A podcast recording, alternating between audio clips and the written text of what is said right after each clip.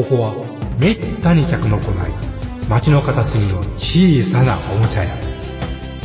そこで手伝いをしている僕は仕事よりもだらけた店主と雑談ばかりしている。こんなので僕のバイト代出るんだろうか。いらっしゃいませ。見つからないものがあったらおっしゃってください。ガンプラジオ開店の時間です。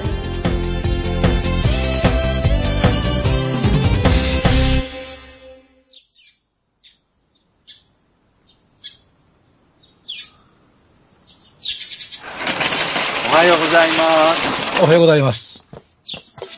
ガンプラジオのお時間となりました。はい。えー、僕たち二人はね、あの、まあ、今日収録は月曜日なんですが、はいこの前の土日はい。に、えー、僕が、えー、神戸、大阪まで出張って、はい。ついに、クックックッ、伊予真由さんと会いました。大体そう。いや、だってでも、ねえ、まあ、こう、これが、えネットラジオは当たり前かもしれませんが、え。はやっぱ僕はなんかこう、面と向かって会ってやること、だからもう、ね、あの仕事も人と出会あ会ってやることが多い仕事だったからさ、あ。はい。なんかこう、やっぱネットだけで知り合った関係っていうのがね、うん。珍しかったから、あ、そうですね。うんうんまあ、疑いながら、ええ。ね、実際はゴルゴ13みたいなおっさんじゃねえかとかね、うんなんかいろいろいろいろ妄想してたんですけど、下向いてブツブツ言うよりは、下向いてブツブツ。ああ、そうそう、目が全然合わないとかね。よねええああ、そうそうそうそう挙動不死、挙動るとかね。えあえいや、実際に会っておって、あ、虎ですって言って挨拶したけど、実は全然違う人で、誰かがなりふ、なりすがしやったらどないしようとかね、思ったりしましたからね。まあそうだよね。面白いよね、それね。それで今日この人し、この人収録したら、いや、結局会えませんでしたね、みたいな話になって、どないしよう思いますから。そうそうそうそう。ね、僕がおもむろに壺を出してね、ええそうこの壺はつって売り出したりとかね、そうです。ありえますもんね。ええ、ないない。まあ、あのーどうだろう。あの、リスナーの皆さんに一応言っときますけど、よもえさんはですね、は紳士でですね、あ、はそして服もですね、小綺麗にですね、なんか、ご自分では安いとこで買いました、買った、そんな工夫とかないっすよとか言ってましたけどあ。、ユニクロレンズですから。うーん、らしいね。でもね、トータルコーディネートがコーディネートって感じのですね、あの、非常に、あの、まとまり、だから、要するにね、あの、あまあ、ガンプラジオの中では多分店長もそんなじゃないだろうから、あ我々、モッチさんもそんなじゃないから、まあ、おしゃれ番長、あガンプラジオおしゃれ番長はよまえさんですね、多分すんげえ低いランクですね。ね。まあ、そうですよね。すんげえ低い水準ですね。そうですね。で、あね。はい。あのーねえ、こう、僕、神戸で一日、はいえー模型店とか見て回って、よくガンプラジオで出る上心をはい、はい。で、うんやっぱこれ品揃えいいなと思って、はいちょっと歩いたら同じようなというか同規模のお店がボボコボコ近くにあって、うん狭いところにすごい集まっていてあ、、そうですね。うん、なんかいいなって思って、はい。そういった日本橋なんかもう、あれの倍どころじゃないぐらいの規模らしいですね。そ行ってみたいですわ。えでね、よまえさんとあとお昼ご飯、土曜日はね、カレーをいただいて、はいいや美味しかったですね。え私とい、私と言ったら必ずカレーになりますんで。あ、そうなんだ。はいこれ、それ、次もお願いします。お願いします。で、夜がね、明石焼きを中心にしてお酒飲んでね、はいうん。またね、お好み焼きとモダン焼きの違いも知らない弱者でしたんで、私ね、それもいただいてってことでね、すげえ美味しい。モダン焼きって山口はないですか？あー、聞いたことはあったっていう程度ですね。うまく、なんかモダン焼きに、えなんかね、モダン焼きってなんかあの麺が入ってるんですよね、お好み焼きにねですねねでも、その麺が入ってるっていうのは僕は広島風お好み焼きっていう。分野で食べてて、でえもえ麺の質が全然違ったんですよね。まあうん焼き方が違いますもんね。うん。だから、あの、まあ、あ、これかと思ったって感じですね。うんいろいろ楽しんでいただけてる何よりでございます。ああ、最高でした。で、ちょっと今初めて聞くけどさ、は僕はよまえさんを紳士で服が小綺麗なファッション番長、イケ、フファッション番長と名付けたわけですが、はい。恐れ入ります。よまえさん僕をどう見ました？そう来るかと思いました。でしょ？さあ、僕は、まずほ褒めで言ってくださいね、できうんいや、いや、褒め、いや、褒めしかないっていうか。じゃあ、じゃあいいや。いや、なんていうんですかね、あのーやっぱ、あ先生なんやなっていうのはあ思いましたね。ぽかったですか？あの、あーなんていうんですか？あの、信頼できる大人ってやつですね。ああ、そうそうそう。ええ。僕ね、やっぱね、自分で言うのがすごい変ですけど、坊っちゃん育ちの、はなんつうの、だからね、神戸のね、はいあのー、乱暴な地区とかでは生きていけない感じのね、あ。あのー、いい人なんですよ。信頼と説得力のある大人というのはこういうことなんやなと、周りの人と、周りの友人たちと比べて改めて思いましたね。はい。あ、そう、ええあ、いや、照れるな。ああ、そうですか。えあとは、あの、関西、関西の血はな、全くな、流れてないと思いました、僕は。まあ、あとはなんですね。あの、もう口を開いたら褒めることしか言わない。これが教育の、教育の現場に携わった人の、あの、たしなみというもんかと思いましたね。うんそれはね、はい。やっぱそうかも。それはちょっと意識してやってるかもしれないね。えうん、もうでもそれが自然にええ出るようになってるから、ええつまりさ、嘘もスラスラ 出るわけですよ。もう意識なく。嘘をついているという意識もなくですねえ。えうん。だからいろいろなんか思うこともあるんでしょうけど、なんだろう。まあでも特に模型に関してのことはね、ええとにかく褒めるええ引き出しを。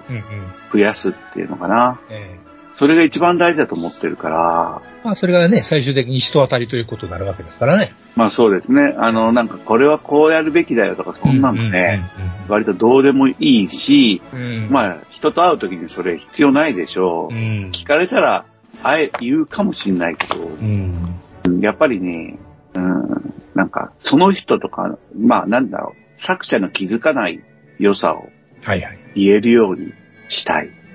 ですね。褒めよりけ、えー褒めよりけなす方が楽ですからね。そうそうそう。で、それは思考停止でもあるから、うん。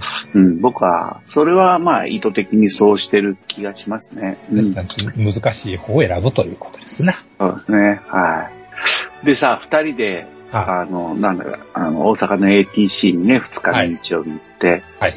それで、まあ、でかいイベントでしたね。やっぱすごいですね。うん回りきれませんでしたね。うんまずモデフェスっていうのが、まあ、モデラーの集いだったんですよね。うん。これね、本当立派なパンフレットもできてて、えこれ、マネタイズしてるのかな？ど本当不思議。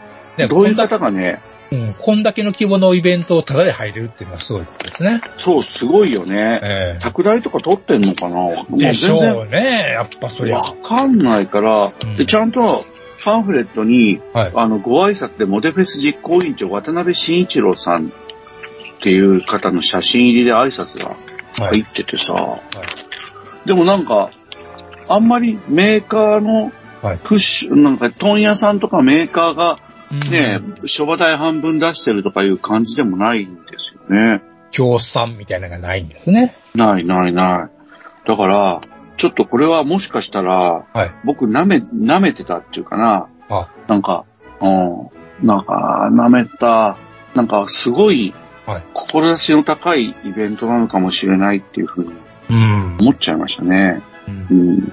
すごいなと思った。うん。まあそこ行って、それとあとはホビーマルシェってね、これ別のはい。イベントなんだよね。そうですね。同日を隣でやってるような感じ。そうそうそうそうそう。でここは、まあ昔から似たようなことは別のところでやってたらしいのが、うんいろいろ質的な変化をもたらしながら、まあこれイベントの会社みたいなところがやってる。ものだらしいですよ。うん。で、そこにいろんなメーカーとかね、えー雑誌社とかが、ね。来て、はい、取り次ぎとか来て、あのーいろんな体験コーナーやら、うんあのーやりながら、あの、販売もしてるっていう。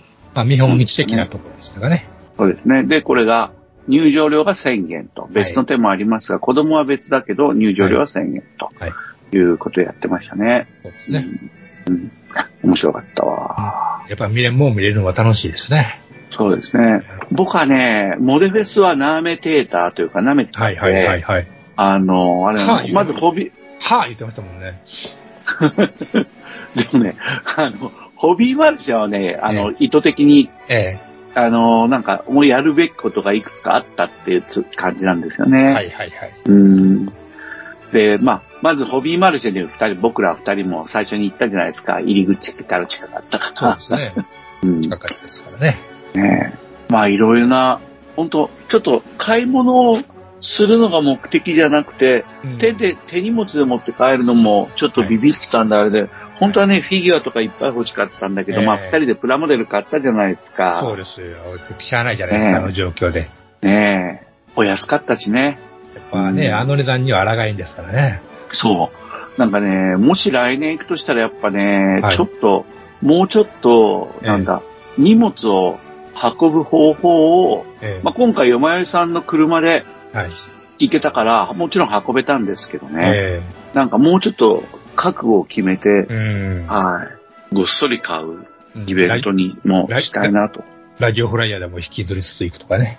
うん、そうそうそうそう。で、そう、よまえさんの車、あ、ね、ラール R のいい車でしたね。やっぱ、えー今日ね、私のスーパーカー。はい。そう、スーパーカーでしたよ。だからね、えービートを乗ってみて、はい。あ、やっぱあの、後ろエンジン蹴飛ばされ感は似てるなって思いました。あの加速していく時のはい。アクセルをさ、はい。高速道路通る時とか、ちょっと踏まなきゃいけない時あったじゃないですか。上り坂の合流とかね。はい。あの時の感じが、あの、本当 RR の車だなと思いました。うーんう。んはい、皆さん、この RR の車何でしょう、えーお分かりの方は、あの、メールをいただき、ドイツの、ドイツのメーカーです。ですよ。ターボ間違いありません。はい、入ってます、入ってます。言ってるもんやけどな、どっかで。で、まあ、このホビーマルで買い物をしたくなったっていうことですけど、まあ、僕ら二人でプラモデルも買いましたけど、ええそうね。あと僕ね、やっぱね、あのースケールエビエーションで扱ってた、僕、はい最新号11月号でね、はい。扱ってた牛モデルさんっていうのを見てたから、えこれ一丁買買いたいなと思って行ったんですよね。よもえさんも結局、ね、すごい食いついて、え二人でアイテム違いで買ったんですよね。ね。やっぱね、下呼いいですよね。いいですよね。僕が買ったのは、高高度戦闘機立川機94の1型、はい。えーっと、推進式とプッシャーのえ推推あ推進式と牽引式のエンジンをね、二つ搭載しえた機体ですよね。贅沢な商品ですね。うーん、もうめっちゃかっこいい排気タービンが、横にあってね。あーついてね。うん。かっこいいっすよね。うん。この機体、そう憧れだったんだけど、はい。まあ、あのー昔の、昔見たことがあるのはすごい、はいまあ、マニアが頑張ってレジンで複製とか、バキュームフォームでとか、うんそういうのばっかりで、とても僕の腕では作れないものだったんだけど、今回のものはかなりいけそうですからね。そうですね。すごいですよね。ほんまこのキットの構成ってね。そうなんですよね。うん。で、よまえさんは何買ったんでしたっけ？私は講義圏シアン重戦闘機第1案 B 型ですね。ああ、これあの機種の長いやつですよね。やたら跳ね上がるやつですね。やっぱエアレーサー的で好きなんですね。そうですよね。だからこれはあれだよね。戦争前はい。の機体だもんね。うーんうんと、41年時点で確立されていくかというふうな感じだったうん、なるほど、なるほど、なるほど。うーん、これがね、かっこいいんだよね。まあ、どんな、な絵がしとるかは思いますよね。このグレーでなくてね。そうだね。うん。でもグレーもかっこいいよね。うん。シルバーもいいかもしれないな。ね。シルバーとかでね。うん。いいかな。あとはまあ、キー99的なね、色にしたのかとかね、思ったりもしますよね。そうですね。これね、あの、視聴者のみあ、視聴者とか、しあの、リスナーの皆さんね、あの、はいやっぱね、僕、購入のきっかけになったのが、透明パーツ、えーはいキャノピーですね。はいはいはい。これが、まあ、なんだろう、透明樹脂で作ってあるんですよね。で、飛行機のキャストキットのガレージキット言ったら、キャノピーって何やって思ったら、まあ、うんバキュームフォームかなって思っちゃいますもんね。うん、そうそう、辛いんだよね、それとの付き合いがね。2個入ってたらすごい嬉しかったですそう、ね。ちゃんと2個入ってますからね。うん。これを、だから、周りのね、このクリアのパーツ、周りは手でちちぎれますよとか言ってたんだよね。言うてもらいましたね、こういう。まあそんなことしないけどさ、ええ怖いからさ。ねうんうん。それって素晴らしいよね。でね、ちゃんとあの、窓枠ががっちりあるのがすごいですよね。うん。うん、そう、すごいすそんなごい。ことができるんやなって驚きますね。うん。やっぱ、まあ、透明度とかね、もう一息って感じかもしんないけど、うん。なんかクリア吹いた驚ら、クリア吹いたら、もうちょっと透明になりますみたいな注意書きがありましたよね。あ、本当に？はい。あ、だったら僕ね、クリアは吹かずにね、はいあれ、海外のね、はい床用の、うーん。あれがあるんですよ、ワックスが。はそれにドブ付けするってのはね、もう本当大昔からの技術なんですけなるほど、ど。うん、それ持ってるから、それで、古いキットそれ対応してるんで。その手もあるなと思いました。とね、うん取説の組み立て図には、3D プリントの、えー積層跡により曇っています。クリアを塗るなど、表面を平滑にすると透明度が増しますって。あ、それはもうバッチリ合うな。はい。よし、それ行ってみよう。うん、楽しみですよね、わお互いね、これね。いや、このね、主脚のパーツなんか、あの、タイヤから、カバーから全部一体でこんなんできちゃうんやなって。そう、だからさ、組み立ては簡単っていうことになるよね。そうですね、組み立て自体はそんなに苦労しないでしょうね。そうそう。うん、で、チャストキ、チャストパーツ自体も、あの、うんなんですか、あの、ヒゲとか、あの、パーティングラインとか、目立ちま、で目立ちませんもんね。そうだね。うん。これほんと撫でる程度で全部処理ができる感じ？気泡が出てくるのかな？これ。出ないと思うな。ね、見ててもほぼ見えませんもんね、そんな。うん。うん。3D プリントパーツもいいしね。えデカールもまあ、シンプルなんだけど、入ってるんだ、僕のには。ーあの、よまえさんのはないかな？えっとね、日の丸とケーキ版がある。日の丸やっぱつくんだ。あ、そんなつくわな。あ、そっかそっか。うん。まあケーキ版もありがたいですね。うん。至れり尽くせりですよね。うん。一番驚いたのは、やっぱりあの、マスキングシートですね。あ、待てよ。それは見落としてる。あのね、キャノピーに専用のキャノ、マスキングシートが付属してるんで。ちゃんと、2個セット、ちゃんと予備用に 2, 種類入、2枚入ってるんですちょっと待って、え、え、よ。はい。あ、もしかして、あ、これか、これ慌てて開か。けております。デカールの下についてると思います。うん。はい。はい、あります。あ、なるほど。え、こんな、こんなの聞いてなかったや。ねえ、あこれかすね。すごいですよね。ああ、すごいね。ねいや、これか。いや、僕ね、マスキン、実はこのキット買った時にえ、はい。あー、キャノピーマスキング、うん。いつも、なんか、僕買ってるんですよ、キャノピーマスキング、細かく、はい細かく。はい。で、買わないと、作れなくなる時があるんですよ。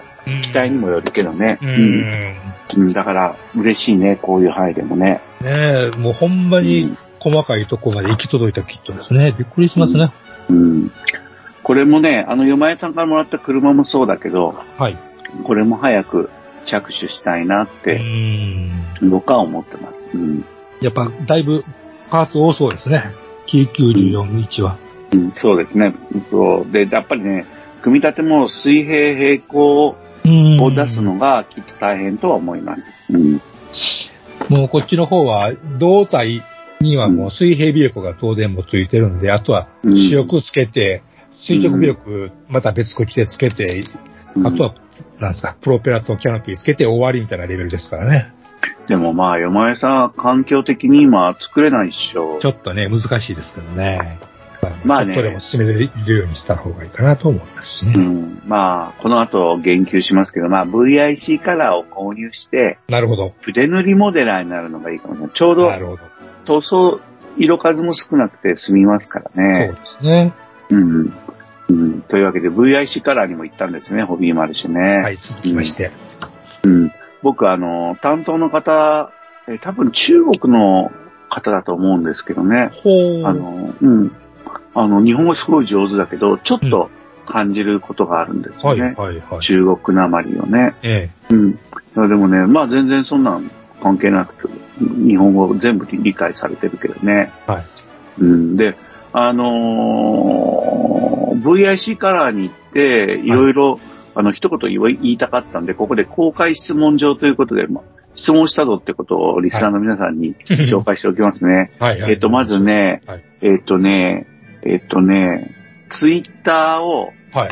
もっあ、X ね、をもっとはい使ってうん、情報発信してください。これが一つ目。逆にしてなかったんですね。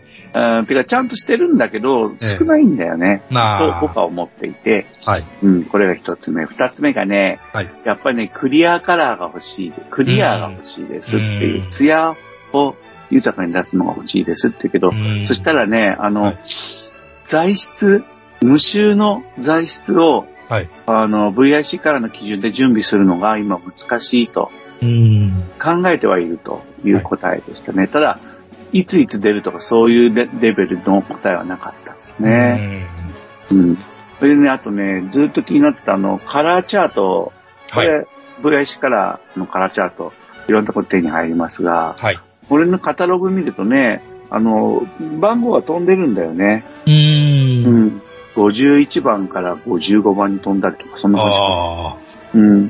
で、どっちで？って言ったら、まあ、都合で、あのー生産できてないものがあると。例えば、あの、セットカラーではある番号が、うんなるほど。でも、あの、お店が仕入れる棚の中には抜けてるとか、そういうのがあるんだってう。いうん言われて、うん、で、まあ、わかりにくいっすって言って、はい。そうですよね。まあまあ、でもメーカーの都合っていううん。ことでしたね。うん。それから、ボトルに貼るラベルが欲しいっていうのを言いました、ああ。うん。色がわかんないから、あれ、あの手の形の瓶の欠点ですよね、うんあれは。そうですね。うん。で、あと、その、半透明だから VIC カラーの、はい。あのー瓶がね、瓶はがプラスチックのね。はい。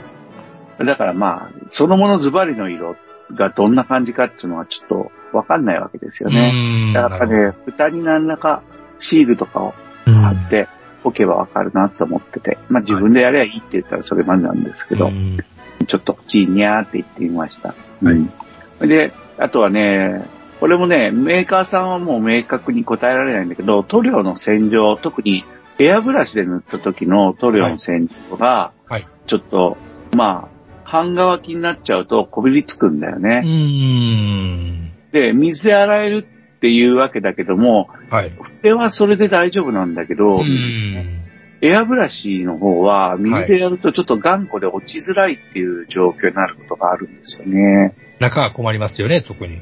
うん、そうそう。乾いちゃうとね。はい。あの、それでまあ、あの、お願いしたんです。あの、どうしたらいいですかっていうので、多分僕がやってる、僕らがやってるか、いろいろ教えてもらったりもしたんですけど、はい。その中、えーアルカリ、弱アルカリ性のはい。洗剤、家庭用のはい初期洗剤とかを使う手、うん。それから、えっ、と、他社の水性塗料のツールクリーナーを使う手うん。を、まあ、これでいいですかって聞いたら、はい。まあ、いいとは言わないですけどね、メーカーだからね。ねだけどまあ、そういうことがは、あの、できるとは思うような気がしなくてしょうがないです、みたいな。なるほどね気がしてしょうがないです。というような感じのことをおっしゃってはい。ました。で、まあ、だからまあ、それに類するエアブラシ用の、あの、溶剤とかでも、あの、落ちるんですけど、完全には固まっちゃってる分はちょっと落ちづらいんですようね。ん。そこですよねだからやっ。ぱ、ツールクリーナー的なものが、でも匂いなしのツールクリーナーって何それって感じもするんですけど、ん。ツールクリーナー的も欲しなものも欲しいな、エアブラシ用にっていうはい。話をしてきましたうね。ん。というわけで、あの、まあ、これを言って、で、頑張れって言って、あと、手に入ってない、あの、塗料のね、セットを買って、はい。あの、帰あの、VIC からを後にしたわけなんですけど、あとはね、モデルアートで、あの、に行って、あの、これ、姉さんさんっていう超有名な、EX で今有名になってる。はいあのまあ、これは、あれですよね、モデルアートの社員とは言いながらも、仕事場は、あの、大阪の、はいあの、なんだ、模型店の店員さんなんですよね。有名なところです。でかい、ホビーランドか、あ店員さんなんですよあ、ね。はいはい。でその方に会って握手をしてもらいました。でねえさんっていうのはカタカナでねえさん。そうそうそうですね。そうです。可愛いイラストの。まあ、はい彼彼女自身がイラストレーターというか、ほほー。そういう感じじゃないですかね。もともとはね。で、あとは証券さんっていう僕の担当のはい。編集さんに集まっはいはいはい。て、仕事くださいって言って、直談判。うん。あの、F のつくメーカーのはい。将来出る新商品をはい。作らせてもらえるような気がしました。遅れと。うん、そうですね。死の子の宿は遅れと。ああ、もう、あの、やるからと。え VIC からで塗る気だとえ。ええ やらせろと。うん、そうですね。やややらせろじゃなくて、やりたいですって言いました。ぼ僕はやらせろと聞こえてるんだったですかね。で、モデルアートの編集長様にも、はい。あの、その、帰りの方で、もう遅い時間で会えて、はい。初めて会ったんですよ。内藤さんなんですよね、今ね。ああ。あ、初めてなんですね。うん、会ったのはね、だから、直ば、直談判を。ええわか、わか、わかっとるのかと。そうですね。あの、わかるねん？わかるねって感じで、はい。皆まで言わ、皆まで言わすなよと。みんな言いました。すいません。ね笑ってるうち、笑ってるうちに話聞いときや、言うてね。編集長は明らかに困ってましたね。なんで困るの まあそんなこんなで他にもね、あのね、二人でいろいろ見て回ったりとかはい。しましたけど、それでモデフェスに行ってどうすか？2時間半ぐらいですかね、いたのは。ぐらいですかね。あっという間でしたね、見てたら。あっという間でしたね。ええ10回と11回でイベントやってて、11回は3分の1ぐらいしか見てないですよこんね。な感じですね。見たというのは本当に、前を通ったぐらいですもんね。うんそれもあるよね。うん。で、10回見てたらなんか、え素早く見ようと思ってんのにね、結構僕が、えあちこち挨拶挨拶される、挨拶されるか、あなたがあの虎さんですか？っていう感じでしたからね。あ、本当申し訳ない。なんかね、静岡ではい。いるよりも、はい。やっぱね、モデフェスの方が小さいんだけども、はい。なんか熱いモデラーも多ければう、ん。なんかね、確かに僕も首からバカンの虎でございっていうええ、ラベルを下げたんで、あえて下げたんですよええね。。50センチぐらいです。そしたらそれ見てね、はい声かけてくれる方とかもたくさんいて、ね。まあ、嬉しかったんです。すげえ嬉しかったんですけど、でも、中には本当初めて、えちょっとネットで知り合ってて初めて会ったとかね。はいはいはいはいはいね。いいですね、そういうのね、やっぱり。そうですよね。やっぱね、一番あれは、あのー、よまよさんが教えてくれた、これ、坂、坂、坂持ちだっけのとこでですよ、これ、ブースですよって教えてもらって、そこで、はいあのー、行ってみたら、ね、女性モデラーのクネチさんとか、ああ、そうでしたね。向こうから声かけられましたよね。セッピルポモンゴさんっていう人とかね、に会えて、この坂持ちっていうのは、うちのメンバーのジャスティス君とかが、すごい出入りしてて、出入りっていうかな、点あの関わりがあってね。えまあ、それ、お前さんも知ってて、それで教えてくれたんだもんね。うん。いや、よかった。ガタ漫山見れたからえ。あれね。すごかったですね、グラムさんとああほんと信じられないのは、綺麗に面出しをして、うん。塗っただけっていうね。ああ僕も持ってますけどね、ガタ漫山。あ、持ってあるんですか？三つも。三つもありますよ。あの、ほら、青島がえ投げ売りの時代があったじゃないえ。ですか。ああ、まあね。あの時、6000円分ぐらい買ってますよ。うん。すごい。だからガタ漫山が1個30円とかの時代時ですよわ、。すごいな。投げ、投げ売りで、すごいな。段ボール3個ぐらい買った。うん。大艦隊。今は、今はもうちょっと高くなるのが分かってるんですけど、うん。なんか転売ヤーじゃんね、それ。ね、それで、それで、左打ちまで凝らしていくんちゃいますいやー、でも、クネンチさんの真面目な、えその、取り組みっていうのかな、見え。て、なんかやっぱ、ああ、これも、あのキットも、こんなに磨けば光るんだなってね。ちゃんと、ちゃんと成仏するんですね。うん。ね、それからさ、二人で行ってさ、はい最初にさ、呼び止められたのが、楓さんだったじゃないですか、瓦礫の会、アホちゃいまっかでさ、はい GTM が。はいうんもう、モーターヘッドと GTM すごいあったね。関西怖いわ。うんすんごいありましたね。すんごいあったね。ええもう何万円もするキットが普通にええ美麗な状態で展示してあったけど、ばこの楓さん、楓さんとか、あと、よまえさんのお知り合いのいるところのあの、アキラックスさんとかね、はい。はい。はい。超美麗なモーターヘッドでね、びっくりしますよね。ははははってなりますよね。うん。楓さんには本当瓦礫の会はほちゃいまっかっていうのになってますが、アホどこじゃない 作品の嵐で。でもって塗料についてね、はい。はい。苦労されたことを教わそうですね教わったじゃないですか。ちょっとね。ここでは喋れないですけど。ええちょっとね。だからまあ、同じ種類のモーター、あ、違う、GTM に使う、う最新の素晴らしい塗料は、はい。やっぱり同じうんメーカーの塗料で完結させた方が安全だって。そうなんですね。うん。いやー、あれ、本当役に立ったわ。うん僕、中途半端に2本ぐらい買ってるから、やばい、買おうっていう、なりましたね。ええうん。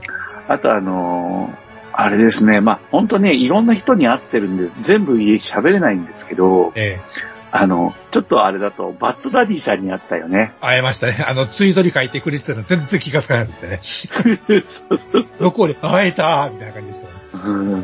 で、バッドダディさんもすごい喜んでくれてね、ね、本当に。嬉しかった。で、あとバッドダディさん、家族連れで来てるんだよそうね。ですよあの人いつも家族連れで来ますからね。いいお父さんだね。ええ一人だけ楽しむなんてことはしたい男ですからね。はあ、立派だわ。いや、でもまあ、ご家族に会ったら、はい。あの、奥様とかお子様にですね、僕は、はあのその、ご主人をですね、うん褒めちぎるという 特技があるんですよ。ええお父さんかっこいいよ、とか言って。ガンプラジアのイベントにはね、もう大体来てくださってますからね。もう、ここそうなんだ。ええもう、第1回目の怪しいプラモ配布会の時でも来てくれましたからね、ご家族連れで。はあ。確か。そうなんですか。あ、じゃあ本当か神リスラーの一人なんですね、うん実際にはね。ね数、数、発信者ですからね。うんですよね。えやっぱ基本黒ずくめでしたね。やっぱイメージ通りで嬉しかったですね。うん。うんであとね、あの、あの、僕、ご夫婦モデラーっていうのをはい。結構ウォッチしてるんですけど、はい、はい。あの、ね、あの、ほら、しん、あのね、あの、ブースでゆこさんっていう方の、あの、ペインターのゆこさんってご主人も、はい。あの、エイリアンをはい、は作っい。てるところで、そこの横にシナンジュシュタインだっけ？えバリエーションで何でもかんでも作っちゃうっていうね、すごい。それをベースにしてね、作るっていうさ、え見かけが、ね見かけが、見かけがめっちゃごっつい人で、余計、余計サプライズなんですけどね。そうです、そうです。で、そのご夫婦とその方とで、なんだか、うん、ブースを一個持ってるっていうのがまたね、不思議な感じで。ね、いや、本当にいろんなパターンの人がいらっしゃるっていう。そうそう、ハイレベルなね、えしかもね。うん、ほんとね、参考になりましたわ。てか、熱い。うん。うん、なんか、ファン、ファンダムって感じがするよね。あーそうね静岡。静岡はね、やっぱね、そうは言ってもメーカーがコントロールしてるんですよ。うーんう。ん。だから、どっかやっぱちゃんとしてるんですよね。はいはいはい。うん。で、モデフェスはちゃんとしてないってわけじゃなないんだけど、うんちゃんとしてるんだけど、うんやっぱね、ファンダム？にじみ出るもんが。そうそう。なんか、あれですよね。僕らが若い頃にやった、なんかね、アニメーションのええか回とか生まれたばっかりのね、うんうん。あんな、あんなのの雰囲気っていうのかな、うん、を僕はすごい感じました。うんうんさ、あの、本当これ、最後になっちゃうんだけど、ヒロさんっていう、はい。ひまわりさんっていう中津でもお会いした方がいらっしゃるんですけどね。はいはい。えーその方が、あの、また声かけてくださったってじゃないですか。で、それで、その時近くにあった、彼は複数のブースにいるんですけども、あの、飯場さん？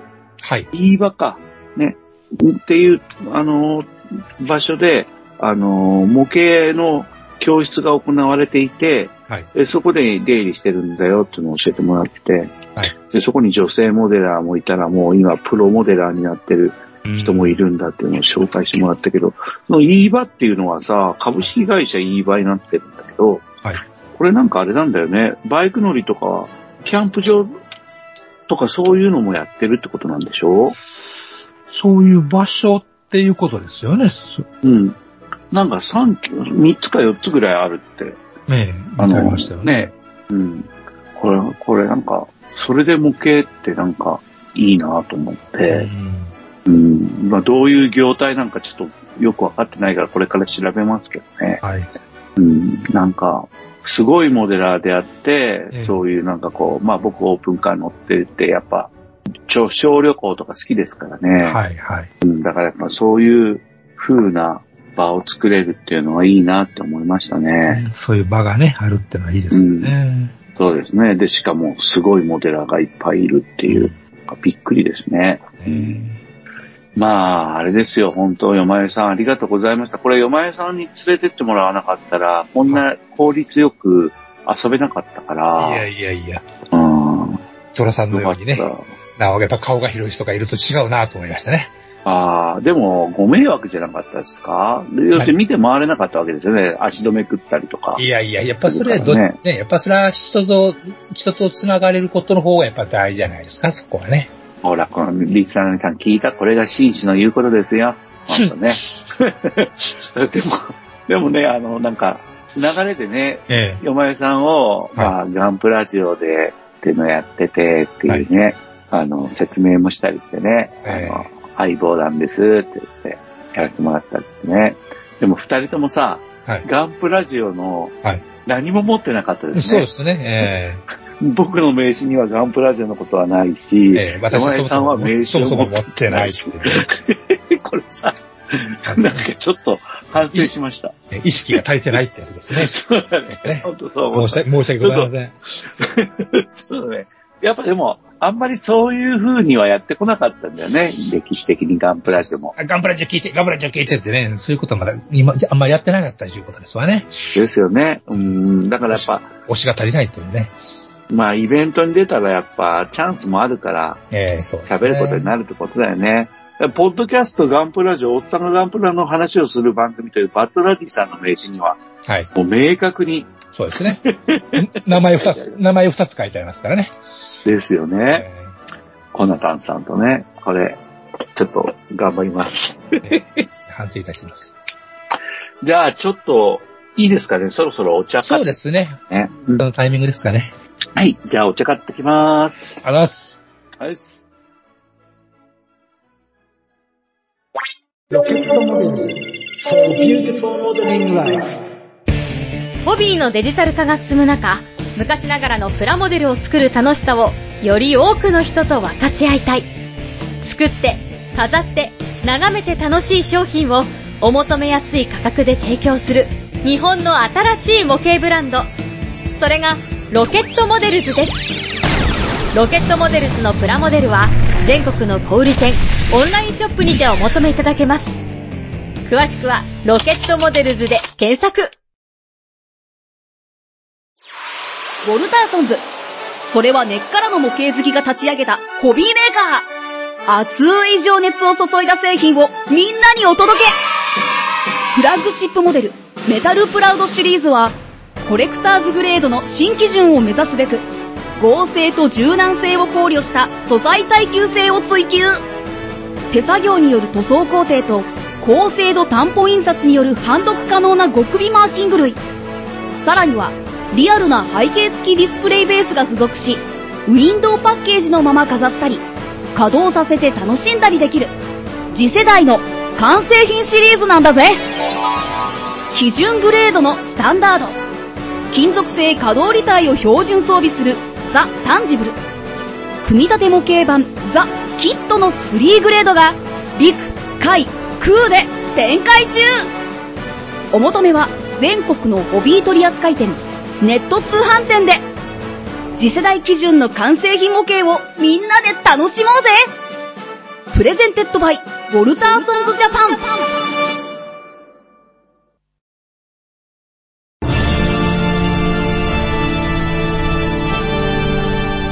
あははは。山よい。カレー好き。悩みを申すがよい。あ松尾も。総帥様。何を求めればよいのか私はわからないのです。私はもっと刺激が欲しいんです。では助けよう。それは毎週金曜日深夜更新。サバラジュを聞くがよい。はは。ーはは。ービックビックじゃぞ。よまよいさん、もっちさん、エニグマくん、プラモ作ってますか？ゆいまるです。ただいま帰りました。はい、ありがとうございます。今日も水じゃ。水飲め。水、天領の美味しい水じゃ。なんか、デトックスがブームらしいですから。そうそうそうそうそう。聞いたよ、聞いた。僕ね、でもね、あのね、1.6リッター飲むっええ、えていうね、あ、みな、リスナーの皆さん、これはですね、サバラジオで、え、えあのー、総帥様という人が、え、ええ、某人気ポッドキャストでございます。はい。これね、僕も聞いたことあるよ。ええ。だ身近に実践してる人もいた。あ、ほんまですか。で、その人は、えどっちかというと健康のためにえ、えやってらして、本当にね、ええあの、1.5リットルの水をえ、えバッグの中に持ち運んでましたえ。ね。重たいなうん。で、毎日飲んでました。ええ、やっぱその人は元気はつらつでしたか？いや、だからね、もちろん持病みたいなもんがあって、教員なんですけどね。はい、はい。うん。それで対応してましたね。うーん。うん。やっぱ、うん、かなり真剣にやってらしたし、うん。確かに僕より、持病あるのに僕より元気だった気がします。うんどうなんや、それは。それはどうなんだ。ですね。うん。で、えー、おメールが、すいませんね、おメールのに入りますけど、あのー今日3通、はい。っておりました。ありがたいですありがとうご。ざいます。ありがとうございます。まずは私の方から、はいえー青巻主任様のはいメールを。はい。えー九州の方ですね。はい。ありがとうございます。えーっと、普通おたで、えーっと、ガンプラジオの皆さん、こんにちは。こんにちはこんにちは。気がつけば10月の終わりの方、寒くなると模型の手も止まりがちなので、今のうちに作っておきたいなと思います。うん。そうだよね。で、次はいいね。さて、オープンカーの話題来たこれ。この時時期は九州の山道を走るとバイクとオープンカーとよくすれ違いますが、見た目に気持ちよさそうでいいですね。一時期は屋根の開く車に乗っていたので、たまには運転したくなります。そうですか。秋もいいですが、冬場の晴天時にヒーター効かせて走るのも気持ちいいですよね。体は暖かくて、暖かくて、頭が涼しくて、走る露天風呂気分でした。車の買い足しもできないし、オープンカーのプラモを作って気分だけでも味わいましょう。それでは今後の放送も楽しみにしております。とありますね。ありがとうございます。オープンカーのプラモ、僕ね、いっぱい買ってますよ。そうでしょうね。あと冬場のヒーター効かせて頭、体暖かくて頭涼しいって書いてあるじゃないですか。はいはいはい。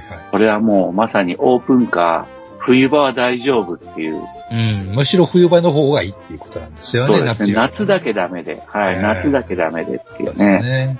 ね。うん、九州の山道はバイクとオープンカー天国ですよ、確かに。いいでしょうね。もうまた行き、また行きたいわ。うん。一回しか行ったことないね、行きたいわ。あ、そうなんですか。ね控えめに行って最高。そうですよね。そうますよ。青巻淳様、後でハッシュタグも出てきますので、よろしくお願いしますね。はいもういつも本当ありがとうございまありがとうございます。す。2つ目行きました、2つ目。はい。じゃあ私、拝読いたします。お願いします。はい。えー、ミスター吉川さんですね。そうですね。これ、びっくりする情報が書いてあって感心したんですけど。ね個人情報大暴露ですからね。うん、そうですね。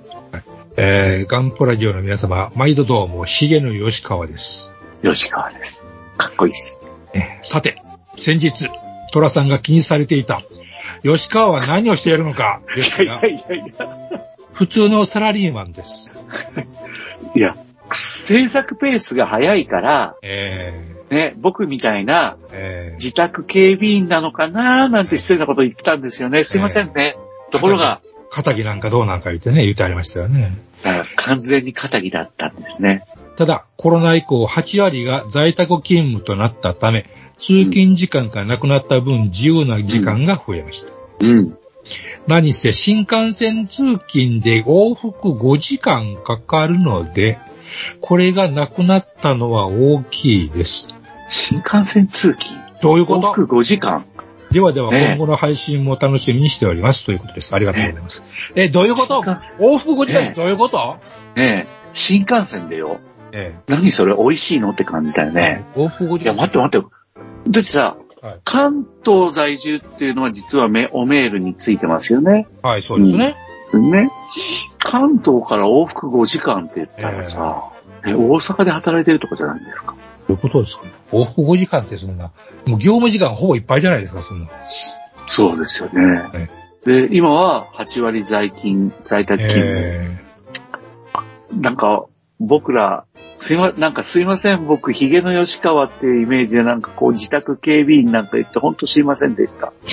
もしかしたら、ものすごい、替えの利かない仕事をされてる方かもしれないですね。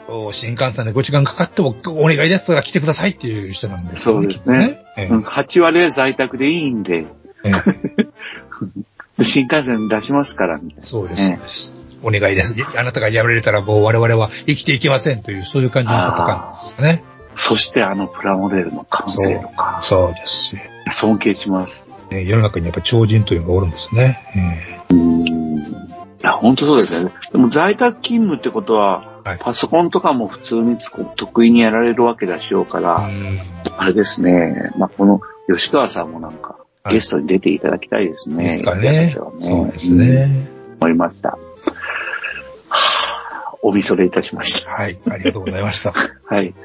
で、次はハンドル名いきますね。3つ目いきますね。はい。ハンドル名がプラモデル普及委員会委員長さん、いつもありがとうございます。毎度ですこれ。は九州の方なんですよね。はい。いやー、これ九州2通に関東1通だから九州の勝ちですね。そうですね。なんかよくわかりませんが。ガンプラジオの皆さん、収録、あ、へあ、普通オタです。ガンプラジオの皆さん、収録、編集、お疲れ様です。ありがとうございまありがとうございす。ます。前回の放送では、制作環境の件、ご心配いただき、ありがとうございます。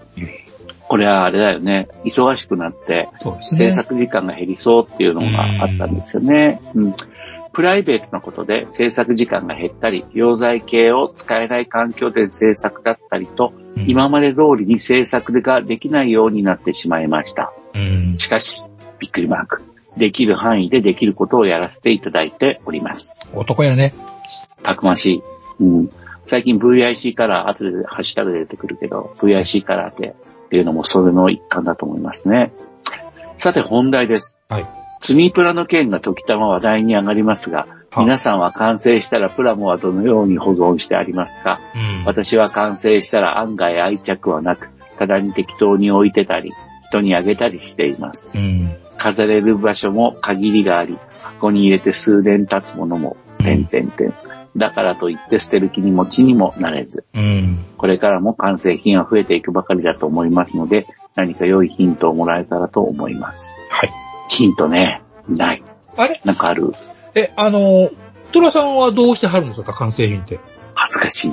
恥ずかしいけど、はい。えっとね、まずね、はい。あのー展示棚が一つあって、そこに入れてありますね。はい。うん。でも展示棚は、はい。32の飛行機の上に48の飛行機が重ねて置いてあるみたいな、ちゃんとした展示じゃないですね。うん。大きい、物置になってる感じなんですね。で、あの、運搬用の箱の中に入れたまま、はい。あの、展示会とかを渡り歩くときに、まあ、はい運搬用の箱があるから、はい。例えばそれは衣装ケースだったりするんですけどね。うん。うん、それにね、えーっと、簡易な車で移動できる場合は、うん。はい。発泡スチロールなどを利用して、簡易な支えを作って固定してあるんですうね。ん。うん、それで持ち運べるんですよ、割とね。問題なく。はい飛行機はちょっと気を使うけど。うん。うん、でもね、あの、はいそれも、だから、たくさんたくさん買っちゃうから、はい。今は、だから、中2階っていうんですか、うん奥さんの趣味スペースになるはずだった場所が、はい。僕の物置になってますね。し侵略されたんですね。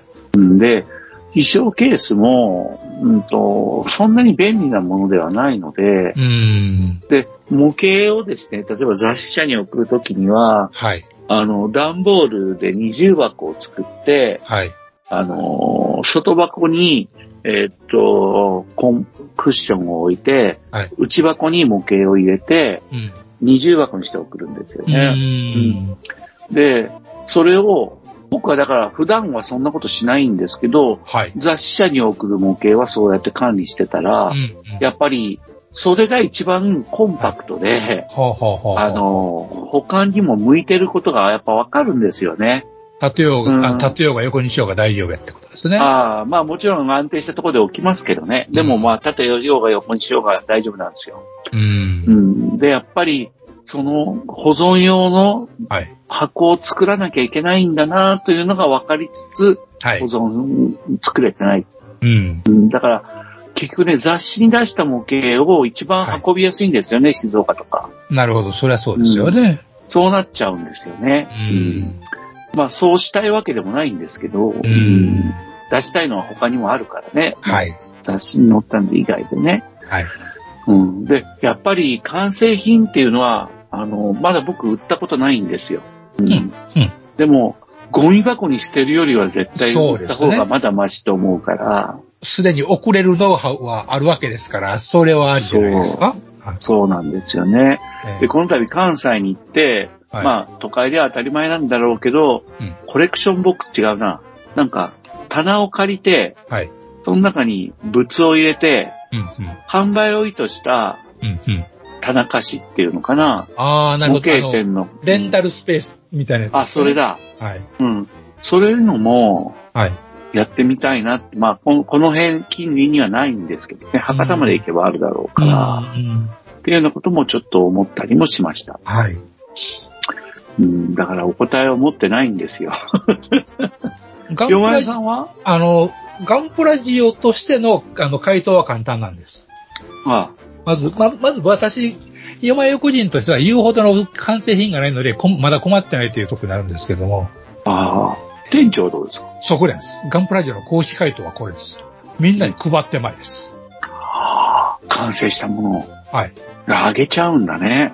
特にこの副委員長にしたって、できたもんにあんまり愛着はないって書いてるぐらいです。あ書いてありますね。うんだから、まあ、我々が1回目のイベントでやったのが、あの、道端でですね、プラモデルやんかやいて、あの、道端で配ったという、割ながら、ななんていうイベントをしたんだろうと思うんですけども、うんあの、そんなす感じで、ね。えで、2回目からその、双葉学者っていう、まあ、建物の中で、あの、やったんですけど、それでもまあ、展示会しつつの、あの、よかったらも、よかったら好きなの持ってってっていうことをやっぱしましたんで、それさ、はい、僕の想像ですけど、はい、店長の感じだと、はい、この72の飛行機あげるよって言って、あ、はい。欲しい欲しいって誰かもらうじゃないですか。はい、それ手で掴んで、はい、箱かなんかにちょっと入れて、はい。みんないそいそと持って帰っていったんですよね。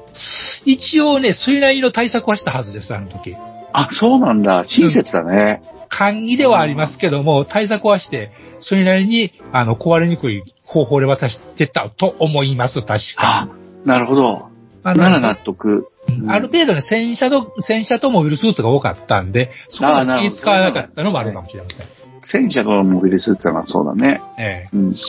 やっぱほら、あげるのはいいけど、持って帰るというのがすごい負担になるのそこがですね嫌だなと思ったからそこでね。すねだから逆に言うと、みんなで対策欲しい人はちゃんとじゅ自分でなんかそういう準備してきてねって言えばいい。ああ、そうだね。はいうんうんまあ仲間と、ねうん、仲間と展示会しつつ、そこであの完成品を放出したっていうのはいかがですかね。それは来たるべきガンプラジオのまだ見ぬはいイベントも、はいそういうパターンになりそうな感じはあるわけですね。だから完成品交換会をしてもいいと思うんですよ。うん、なるほどですね。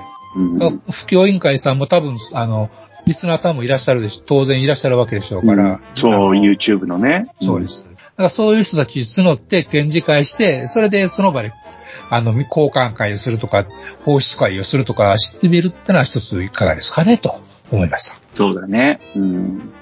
やっぱね、あの、最後にあの、銀翼会の時にちょっと言ったけど、銀翼会の日本を代表する飛行機モデラーの会長さんはね、はい。箱の中にええ。72の超絶完成品、ティッシュペーパー、超絶完成品っていう風にこう、親亀の上に子亀がみたいな感じで、はい。重ねて入れてるって言いますから、はああでそのまま多分、ラベリングして箱に詰めてトンって置いてるんだと思うんですよ。ハリセンとかは知ってるんですよね。してるしてる。どうなってるんですか、ハリセン。だからリズムがあるんだと思うんですけどね、入れるリズムみたいなのが。はいはいはいはい。死の字の飛行機をうまく重ねて入れる何か技があるんだと思うんですよね。ハリセンが切れてることはなかったですから、一部壊れてるのが20機に1機あるかないかでしたから。はい。連達の技があるわけですかね。うん。でも僕あの、さっきモデルアートとかに送る時のはい箱作りの一番の基礎を教わったのもその方からなんうですよ。ん。なるほど。こうしたらいいんだよ。ポイントがね。うん。だから、それもできる方なんだけど、あの本当びっくりですね。そこも、そこも職人技があると。そうですね。あとやっぱ僕ら高齢化してきてるんで、はその、ね、あの、パッケージされてる模型自体はもらってくれる人もいるだろうあ。し、んなんなら売れるかもしれないけど、うん完成品って本当に微妙だから、うん。うん。すごい値打ちのある完成品が結構ね、あの、え実際にもう最近やっぱすげえ完成品をこれしもらってもらってくれませんかっていう、えはいはい。何度も出来わしてきてるから。それはわけの分かったる家の人がはい。ね、ご主人の模型仲間にお願いしてくれて、その人も快く受け入れてくれて、うん。配ってくれてるけど、だから完成品ってやっぱ、ちゃんと管理しておかないと、うん。そどうんですごい価値のあるものがゴミになっちゃうっていうね。誇りまみれになってね。うん、そうそう。だから本当確かにこれは重要な問題ですよね。うん。だからきっとその、いろんなそういう模型サークルの人たちも、うん俺が作ったもの、な誰が手放すかっていう人もおりゃ、一体どうしたもんかなと思ってる人もおるでしょうからね、やっぱり。うんね。ねうん。これがモデラー高齢化問題なんですよ。あるキットをどう売るのかっていうのもあるけどね。うん。まあヤフオクでやったらもう買ってくれる人も何もいるでしょうしね。うん。でも買われていった先でまたね、ええ。あの、同じ完成品が ダブついてって困るっていう状態、やがては捨てられちゃうのかもしれないしねま。あ、でもまあい、つかはね。成仏かもね。でもそれでもちゃんとそういう風に流通したら成仏かもしれないですね。うんまあね、そんな感じでやりとりができたらね、一番楽しいのかな思ったりもしますしね。うん。ですね。うん。ちょっとまた、でも僕の心には同じ、同じ不安を抱えてます。じゃあ、ハッシュタグの方に行きましょうかね。そうですね。まずね駆け足、で、参りましょう。そうか、そうか、今時計を見る。まなぶさんから、あの、はいまたいただいてます。ありがとうございます。はい、ありがとうござい。えっ、と、まなぶさんは、えっ、と、なんかね、最新刊が、ば最新刊が、バカのドラさん無双すぎて面白かったとか、パインモールドの紅の豚買ったよっていうええ話をえええされてるんですね。うん。そんなに無双だったかな？よくわかんないんですけど。え本人は意識ないということですね。はい。そうですね。普通の、普通です。はい。えミスター吉川さんからはいもたくさんもらってて、えっと、4通かな？まなぶさん3通もらってたんですけど、はいで、ザボーガができてきてますよね。そうですね。着々んで、塗装の修正の間に土台を作られてるっていう。うん。で、ミサイルつけてるのにまだ物足りないとかおっしゃってるから、やっぱ、ね。なんかおもろい書きあ、喫水のモデラーですね、ほんとね。うん。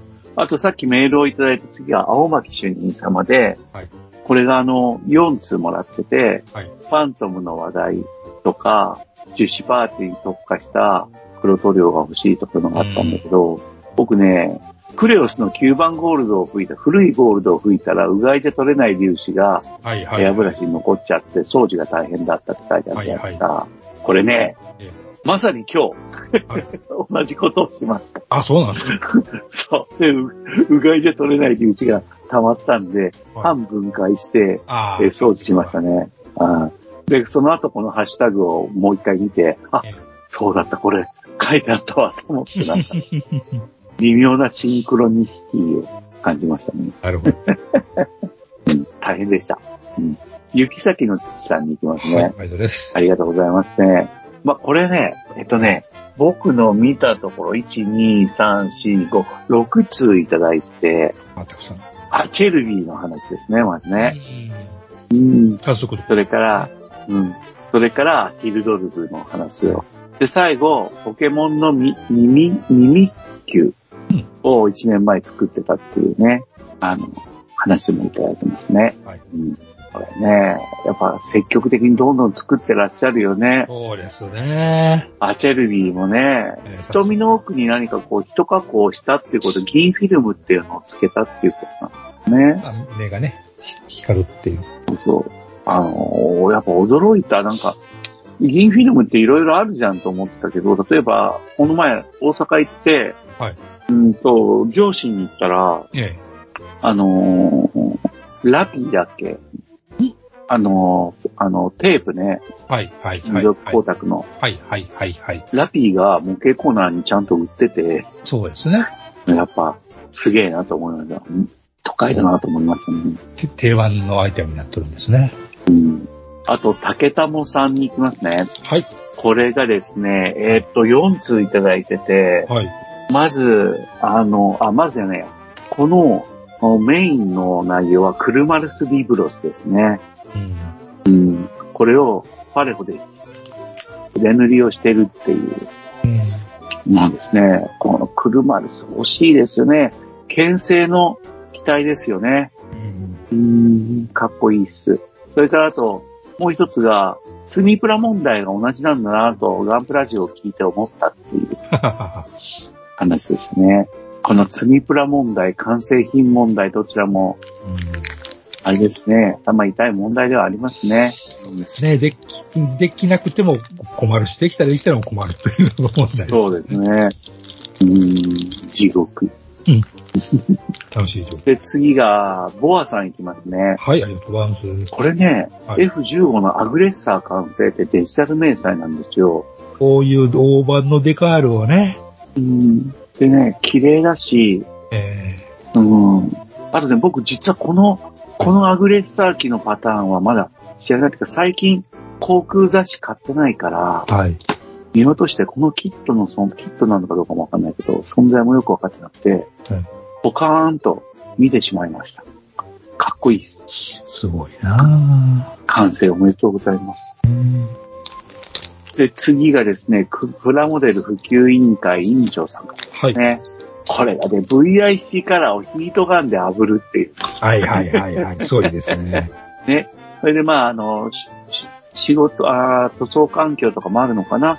タミヤの戦車をストレートに組み立てて、ストレスフリーで組み立てて、筆塗りしてるよっていう。で、戦車はチャーチルですね。えうん。っていうのがありますね。やっぱね、最初僕はは VIC カラーを泥化させるって書いてるけど、いや、そんなことしなくても別に泥の塗料使えばいいじゃんと思ったんだよね。はいはい。うん。まあ、そう思ったけど、よく読んだらやっぱほら、職場環境のせいかな。うーん。ね、VIC カラーでいろいろやらなきゃいけない状態っていうのもあるんだなと思って。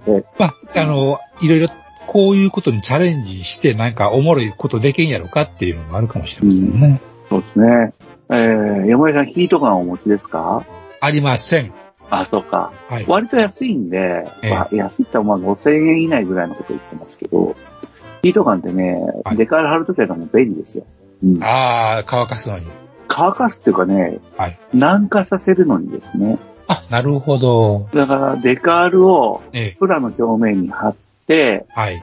で、あの、ムチタオルで押すとかあるじゃないですか。あ、聞きますね。はい。ね。あれをかけすぎるとやばいですけど、うんかけちゃうからね。でも、バーってかけたら、はい。みるみる軟化してきますよ。デカールがうーん。貼りやすくなると思います。ただ質の悪いデカールだと危険かもしれないけどねっていうやつですね。そのセッター使うのとどっちがいいですかえーっとね、えーっとね、まあ、セッターを使う方が、はい。作業がはい。滞らないっていう側面があるから、はい。セッターを使う方が、ソフターとセッターを使う方が僕は多いのは確かです。だから、あこれは、これではきついかなっていう時などにはい。使ってますね。ドライヤーを。ヒートガンを。あ、ヒートが。ヒートガンです。ヒートガンはね。ドライヤーより強力なんですよ。うんあと、ピンポイントで当たるいうことですね。そうですね。とは言いながらね、フィギュアの塗装と、フィギュアの、はい。ぶあのー検証とかね、型証ですね。はいはいを貼はい。ったりするときは実は使いますね、ヒートガン。うん。ソフターとかより強力なんですよ。やっぱ、あの、デコボコに、より大きいデコボコに対応しようとしたら、そっちの方が有効であるということなんですね。そうなんですよね。そうなんですよね。あのね、ほんとソフターとかだと、僕の持ってる最強級のモデラーズの軟化剤、うんうんこれは危険な汁なんですけどね。はい。それを使ってたのを、はいヒートガンでうんある程度カバーできてますね。まあでも僕、タミヤとか長谷川とか、はい。あのね、あの、国産だったらそういうのとか、うん、高級なデカールの時なら安心して使ってるけど、うんうん怪しい怪しい古いキットのパーツ、はい。デカールとかになると、より慎重になりますけどね。その場合はヒートガン使う方がいいんですか？僕ならヒートガンを使いますね。あの、汁をかけるとはい。破れちゃうんですよね。下手するとバラバラになりかねないということですね。そうですね。だからその時はヒートガンかなと思ってます。あの、新しく出たタミヤのソフトはもうめっちゃ効く、効くすぎて怖いっていう話が話がありますね。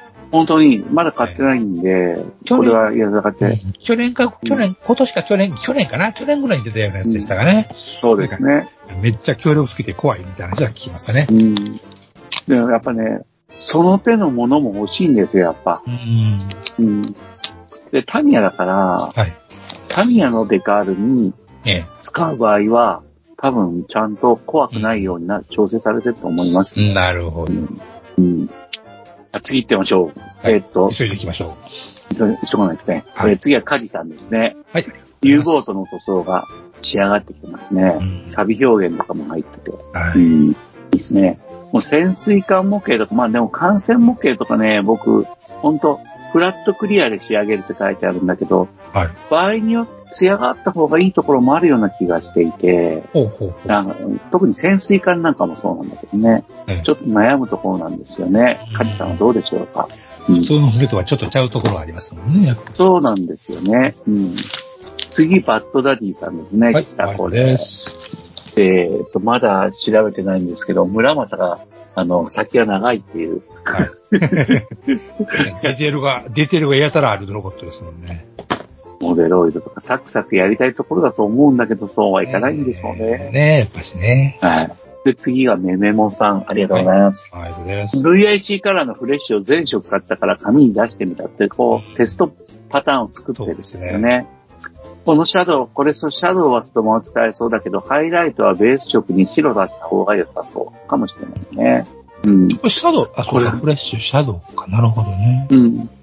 まあだから、僕もね、近々これを試してみます。はい。はい。で、今、スタデル一一一択で満足もできてるんですけど、はい。あえてやっぱちょっと試してみようと思ってますね。うん。僕はでもね、あれなんだよね。あの、雑誌でこういう風にやるっていう時に、混色をするとうん、複雑になるじゃないですか、やっぱ。そうですね。説明がね。だからできるだけこのフレッシュの使い回しでやれればなとは思ってますね。でもあれ白出すことあるだろうな。ね一番のハイライトは、えこれらの色のパターンよりももうちょい明るいのが欲しいんですよね。えねえ、すべてビン玉で完結できたらどんなに楽かいうとこわけですよね。そうですね。まあもちろんあの、ね、白を足したような、もう一番白いハイライト別の名前で売られてるかもしれないから、ブローチからね、それもチェックしてみますね。はい。次がブリキアさんですね。はい、まだです。ありがとうございます。タミヤの48スピットファイアマーク1完成です。これバージョン新しいやつかな。すごいかっこいいですね。ねた、ただこれですね。うん、よく知らないプラモも作ってみると愛着湧くもんですね。まあ本当そうですよね。うん。うん。で、タミヤのスピットは名作の誉れが高いですから、ほうほうほう。うん、ブリキアさんって久しぶりのハッシュタグなんじゃないですかね。そうでもなかあったっけ？こんな感じもしますね。ね、うん、ありがたい。うん。いや、これ48飛行機作っていきましょう。本当僕も頑張りたいです。はい。次がゾエゾエさんで、ゾエゾエさんは多分いらっしゃったんですよね、大阪。そうですね。会えなかったでしょ、ええね。残念です。メディキア軍カラー版のスコープドッグを部分塗装で、えーやって、えーさで、明日はモデフェスに遠征ですって書いてありますね。うん、あとはドアンザック、これいいですね。完成ですね。うん。うん。いや、本当ね、こういう塗装はね、いつが完成なのかを見切るのも本当難しいですよね。えー、確かに、そういうこと。永遠に楽しんでられるから、えわかりますよ、この悩み。次が P03 ですね。はい、まだです。これほら、オーラバトラー、オーラコンバーター試作してますよね。すごいな大きいの使って。すごいですね。どっちもかっこええな P03 このわがままなことをちょっと、あれですけど、これ、あれですよね。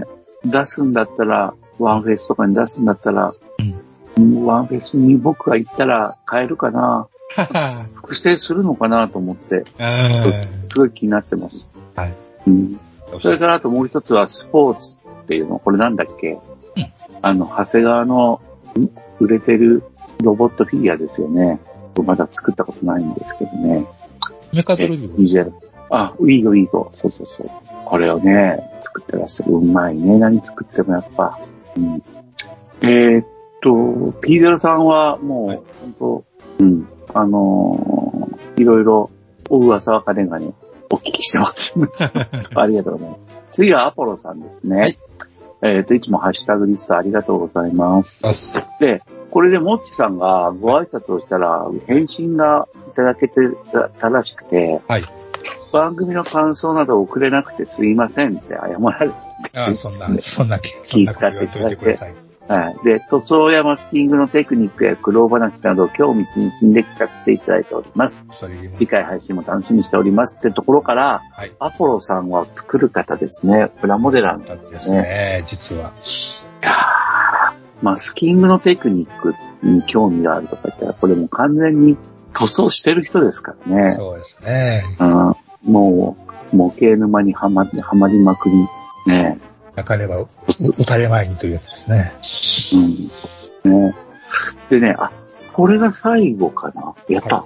あ頑張りました、僕たち。秋、頑張らないガンプラ交流会の人っていう方が、初投稿だと思いますよ、ね。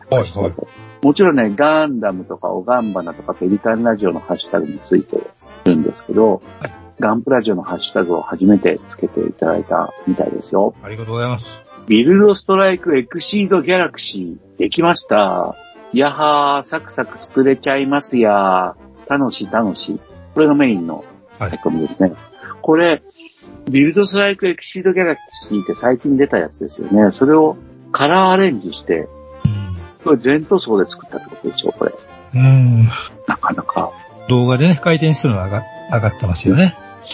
これさ、読んでみたら、僕アイコンが女性のアイコンだから、はい。まあでもそういうのよくあるじゃないですか。ええでもね、どうもこの方も女性リスナーのようですよ。そうですね。あの、お嫁さんって書いてありますもんね。あ、そうそうそう。で、その後に、ハッシュタグガンプラジオの後に、はいガンプラジオさんでガンプラの話していたので、ガンプラでも大丈夫かなと思って投稿させていただきます。だって。もう何ものをいただきたいとございます。やっぱり僕がさ、はい。ガンプラの話しばらくあんまりしてなかったと思うんだよね。したらしばく反省しました。ええ反省しました。ガンプラ話したらしばくって言われましたからね。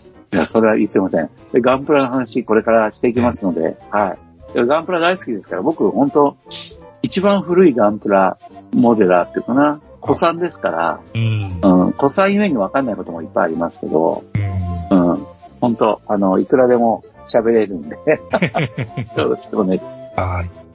ヨガさん。はい。大体終わりましたね。走り切れ、走り切れましたかね。うん。どうなんですか？呼吸困難になってますけどね、僕ね。大丈夫ですか？落ち着いてくださいね。大丈夫ですよ。まあ、こんなもんところで、今回のガンプラジオも、はい。4人は工房閉店ガラガラということになりますかね。はい。うん。あのーちょっとだけ言っとくと、僕、次はね、はい。あの、岡山の、ほあーと、未完成チームの展示会と、それから、広島には青葉さんっていう模型店があって、そこでも展示会をしてるっていうんで、はい。ちょっと仲間の、眼流会の仲間と一緒にね、その展示会二つ、えー見ていこうと思ってますんで、えっと、何月何日にあるんでしょうか？これがね、はい。今準備してない。嘘言いそうだけど、あ、ちょっと待ってよ。あ、でも準備できるやん。あ、すぐわかるわかる。あのね、あのね、えー、っとね、えー、っとね、えー、っとね、えー、っとね、えはい、わかりました。11月の11月、はい。18、19はい。に、クレ模型、クレ、あ、じゃあ模型、青葉、模型店青葉はい。駅会っていうか、青葉っていう模型店があるんですよ。はい。クレにね。はい。うん、クレで青葉って言ったらもう僕はあれなんですよ。この世界の片隅に思い出して涙が止まらなくなああ、る。なるほど。はい。え、あの、ひょっとして駅の近くにある模型店でしょうか？いや、これがね、行ったこともないんですよ。最近できたんです、これ。あー、うんあ、最近できたところですか？そうそう。だから駅の近くではないと思う。じゃあ違いますね。私が昔いたところにあった模型店ではないですね。うん。そうですね。あそこの模型店もいいですね。K2 だっけな？うん、忘れました。うん、それと岡山未完成チームの展示会が、あ岡山イコットニコットっていうところ、駅の近くで、はいやっぱ18、19であるんですね。まあ、さ、さらに言わせてもらうと、18日には、はい徳山、山口県の集団市で、萌えさみっていう、はい。あの、萌えサミットっていうのかな？はい。っていうのが、今年で最後になるらしいんですが、はこれはあの、アニメ文化、あ。はい。国策文化、全体で模型メインのイベントじゃないんですが、おー。えー萌えさみっていうのがあるんですね。うーん。うん。まあ、これ、まあ、18、19、18日だけですもん。確か。はい。は。はいい。まあ、これがありますので、まあ、これの中の2つは、ちょっと僕行って、はいやりたいと思います。はい。というわけで、告知もこれで、これで、はい。やっと走り切りました。もちさん、怒らないでください。はい。飛び蹴りしないでくださいもうちょっと次頑張ります。はい。はい。それじゃあどうも、エニグマ工房閉店ガラガラということで、はいます。ありがとうございましたありがとうございました。ガンプラジオではお客様からの温かいお便りをお待ちしております。配信ブログにあるメールフォームから、どしどしお寄せください。ガンプラジオツイッターアカウントのリプライリツイートもよろしくお願いします。